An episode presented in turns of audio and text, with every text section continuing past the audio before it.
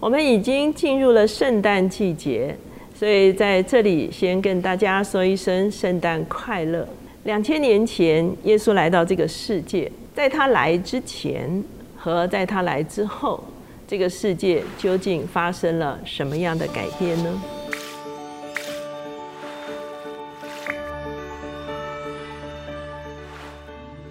大家好，我是乔美伦老师。每周一次在乔氏书房和大家见面。今天我们的单元是职场书讯。今天我们所要分享的这本书叫做《耶稣如何改变世界》。这本书的作者是奥伯格，他是富勒神学院的临床心理学博士。他现在是美国加州门洛帕克长老教会的主任牧师，他同时也是《今日基督教》杂志的专栏作家，也是《教牧领导》这本杂志的长期的作家。他也写了不少的书，包括《活出神心意中的我》，信心不怕怀疑。这里发现神的爱，入子团契等等。那我另外呢也会补充一本书，因为这本书呢同时也讲到耶稣是怎么样改变这个世界哈，叫做理性的胜利哈。那我会用耶稣如何改变世界做主轴，然后补充这个理性的胜利的书里面的一些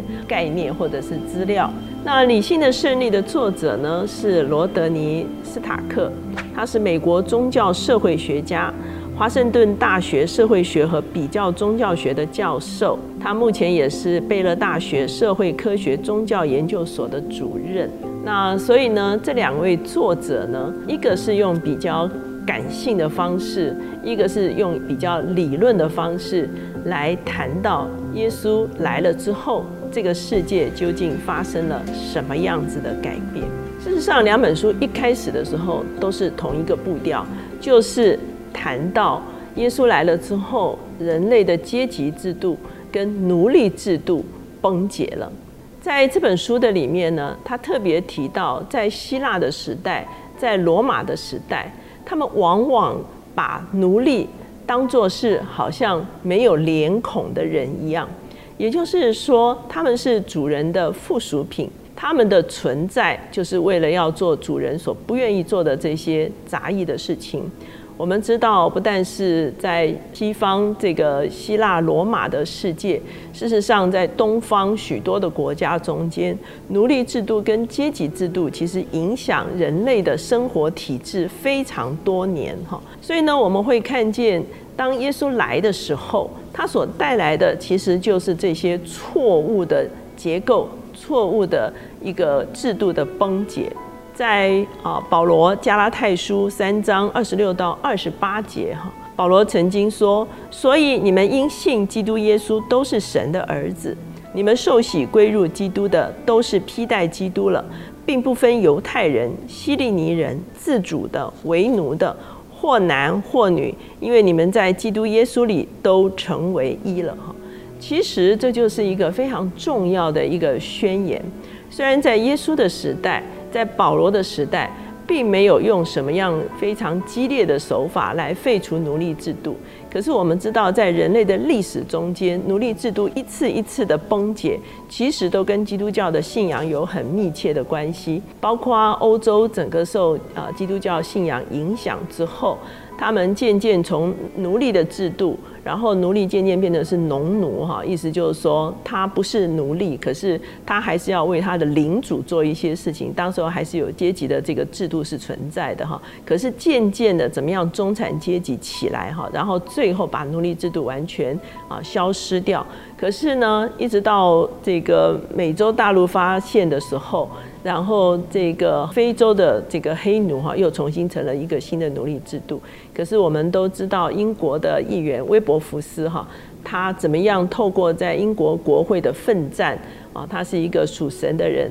然后最后废除了英国的奴隶制度。而美国林肯总统哈，他怎么样带领美国透过内战，也是废除了奴隶制度哈。所以呢，这两本书不约而同的哈，其实都谈到说，在耶稣之前跟耶稣之后，最重要的一件事情，其实就是奴隶制度的崩解。那他也特别谈到，在古代妇女是非常受歧视的哈。在古代呢，男女的比例是一点四比一，哈，也就是说。女性很容易在出生之后就被轻看、被藐视、疏于照顾，甚至被遗弃。所以呢，很多时候女性的生存率是非常低的哈。可是，在圣经中间，我们会看见耶稣对待妇女的态度，无论是那些跟随耶稣的妇女，或者是在撒玛利亚井边跟这个妇人谈话，耶稣其实对女性都有一个完全不一样的态度。所以，我们会看基督教信仰也深深影响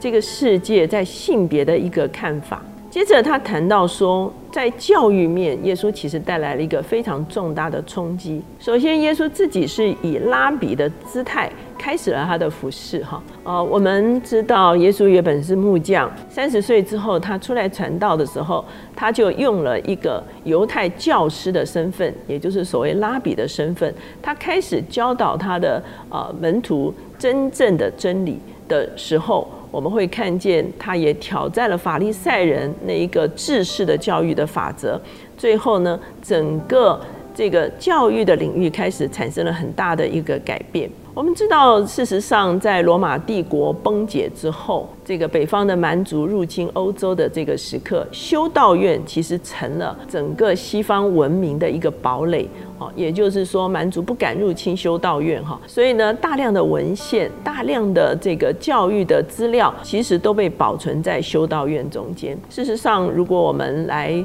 啊观看这个整个教育历史的发展的时候，我们就知道今天。欧洲的教育体制还有大学的系统，其实就是由修院哈，还有主教座堂哈，渐渐发展出来的。因为我在神学院也教这个教育学的东西哈，所以我们会有一个段落哈，特别探讨这个历史中间这个啊整个西方教育制度是怎么样发源的哈。我们就会发现，其实它跟修道院的教育体制，还有主教座堂的教育体制是息息相关的。从小学到中学，到最后怎么样？发展成为啊一个所谓的大学的体系哈，在《理性的胜利》这本书里面呢，其实他就补充了非常多的资料。他说，最早在欧洲十二世纪所出现的巴黎大学，还有这个波隆纳大学哈，之后呢。到了这个一二零零年的时候呢，就牛津大学和剑桥大学哈，法国的图鲁斯、奥尔良、意大利的拿坡里哈等等这些地方大学就陆续出现。那我们如果读历史的时候，我们就知道，其实呢，它通常是一个。主教座堂，他们特别专精某一个领域，有的时候是医学哈，有的时候是法律，有的时候是神学哈。那后来这个主教座堂学校就非常多的人来就读，渐渐就成为了大学运动哈。那我们知道，大学运动深深影响整个欧洲的文明，整个欧洲的知识的被保存，科技的研究，文学艺术的发展。几乎都跟这个大学运动是息息相关的，而这些其实都是从基督教的信仰中间而衍生出来的。甚至在《理性的胜利》这本书，它里面也讲到说，美国的这些大学，包括哈佛哈一六三六年，耶鲁一七零一年哈，普林斯顿一七四六年，哥伦比亚一七五四年哈，这些大学呢，其实大概有啊十几间的大学，其实都是由教会哈来设立的哈。所以我们会看见，在基督信仰传播的同时，其实也是一个文明跟教育往前发展的一个时刻。如果我们读宣教的历史的话，我们就会发现，当宣教士进入哦中国的时候呢，同样。不但是带着医疗，也是带着教育哈进到中国。他们可能从这个育婴堂开始哈，有很多收养很多弃婴，然后开始发展西式的小学、西式的中学、西式的大学哈。所以呢，可以说整个华人的这个教育的系统呢，当然一方面受西方很深的影响，其实也受教会很深的影响哈。所以呢，我们会发现。他说：“其实耶稣好像只是从一个拉比的角色开始，可是呢，他深深的影响了整个世界的教育制度，包括了科技，包括了农业的进步、交通的发达、商业的兴起、音乐、文学跟艺术的发展，其实都跟教育息息相关。那他也谈到说，其实呢。”耶稣的很多的价值系统跟当时候希腊罗马的价值系统是完全不一样的哈。因为在希腊罗马的里面，他们非常看重阶级，他们认为有些人是尊贵的，而有些人是卑微的，就好像我们刚才所说的一样。可是耶稣出来的时候，他是以仆人的姿态来服侍他的门徒，他完全打破了古代的那些权势阶级的一个看法。